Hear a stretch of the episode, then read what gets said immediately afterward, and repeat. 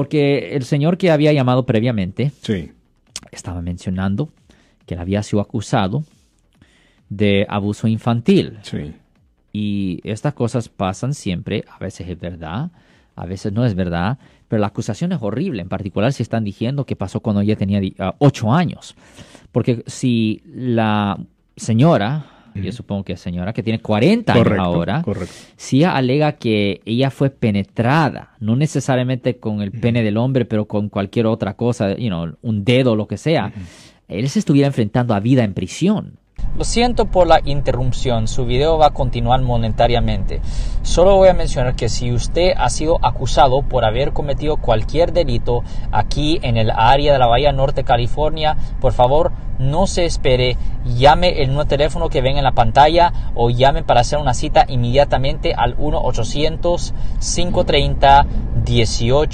1-800-530-1800. Recuerden, yo soy el abogado Alexander Cross, abogado criminalista aquí en el área de la Bahía Norte, California. Wow. Eso depende a lo que eh, depende mucho también en la descripción que ella supuestamente le dé a la policía cuando ella haga la denuncia.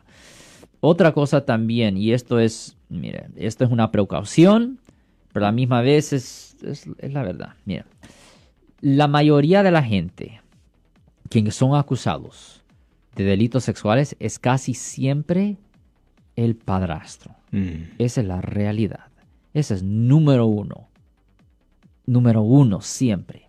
Padrastro. Después un tío. Después un abuelo. Después un primo. Y you know, hay una lista. Pero el punto es que casi siempre es familia, pero definitivamente es casi siempre padrastro. De, Sí. de cada 100 casos de abuso sexual de niños, voy a tener que decir de 70 a 80% son padrastro. So, esto me lleva a otro tema. Un tema muy controversial, no es necesariamente directamente relacionado a la, a la ley penal, pero sí es semi-relacionado, y es lo siguiente.